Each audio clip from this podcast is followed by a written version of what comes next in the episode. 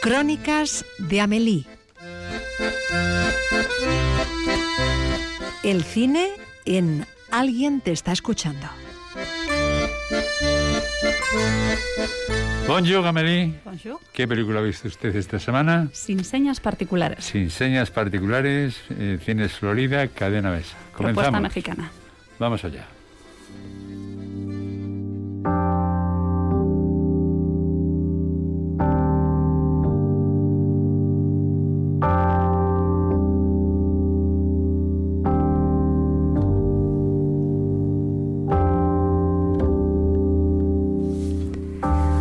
No lo entiende quien lo imagina sin haberlo vivido, quien lo aconseja sin haberlo sufrido, quien se siente apremiado a pronunciar frases hechas para desembarazarse de dolor atrapado y de la frustración sin salida de quien tiene delante.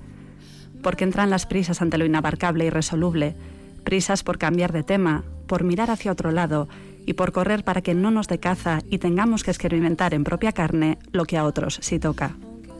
Que quien queramos sufra sin poder acompañarle, que quien queramos muera sin previo aviso, que queden inutilizados nuestros ojos para verle y nuestras manos para acariciarle, porque nos separa la imposibilidad de la distancia, inhabilitados nuestros brazos para atrapar su materia y nuestro tiempo conjunto, porque ya ni siquiera existe quien un día fue. He de fusionar mis restos con el despertar, aunque se pudra Me voy con Rigo, su tío nos va a dar trabajo en Arizona, fueron las últimas palabras que escuchó decir a su hijo Diego en el quicio de la puerta de casa, para verle después cruzar campo a través, junto a su amigo, con una bolsa de deporte al hombro con las palabras impresas Tierra de oportunidades que ella misma le empacó.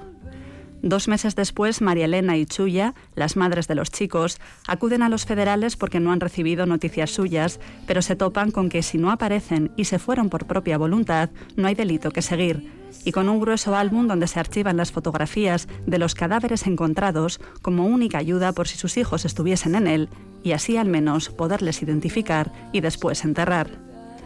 Aunque su hijo no aparece entre las fotografías de cuerpos amoratados, ensangrentados y desfigurados, María Elena Loredo Martínez, de 48 años, soltera, con una pequeña casa con parcela en Guanajuato y sin nada que perder más que a su hijo, que ya perdido está, emprenderá un viaje hacia la frontera con Estados Unidos para seguir el rastro de los últimos pasos que dio su hijo.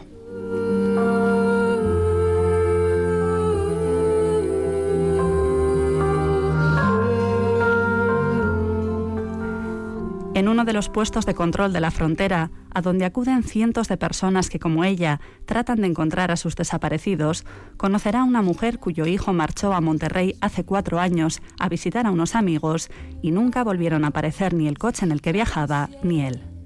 Ahora ha recibido una llamada para que acuda a reconocer un cadáver cuya muestra de sangre coincide con la de su marido y ella, pero esta madre sabe que su hijo no es él. Si no lo reconoce, irá a una fosa común con los demás. Si firma que sí lo hace, cerrarán el caso y dejarán de buscar. Elena seguirá su camino hasta llegar a la central de la compañía de camiones, sabiendo que su hijo montó en uno de ellos para llegar hasta la frontera.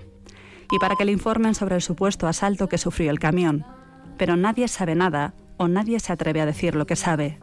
No está la situación como para hablar con desconocidos y desvelar que sí, que hace tiempo que los camiones de la compañía vuelven con los equipajes en los maleteros, pero sin pasajeros, que hace tiempo que se oye hablar de ataques a conductores, asaltos y robos violentos a los viajeros y calcinaciones colectivas para no dejar rastro de lo sucedido. Pero aunque nadie sepa nada, nadie conseguirá que esta madre detenga el viaje en busca de su hijo.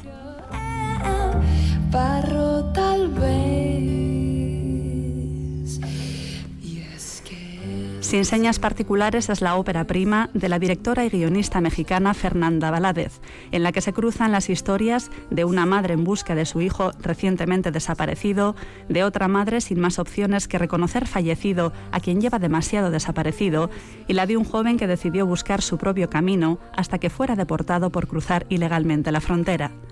Una excelente historia para callar, escuchar, observar muy atentamente y aprender aterrados de la denuncia de maestra factura visual que se hiciese con el premio del público y mejor guion en el Festival de Sundance, con el premio Horizontes Latinos y premio Cooperación Española en el Festival de Cine de San Sebastián y premio a la mejor película en el Festival de Morelia de México. Un relato contundente sobre la imposición manipulada, desesperada y acorralada sobre la propiedad de las vidas ajenas, sobre la esperanza del gerundio, de la confianza en la existencia de la opción, del todavía, del ojalá, sobre no aceptar la muerte de las propias entrañas hasta no mirarla de frente a los ojos.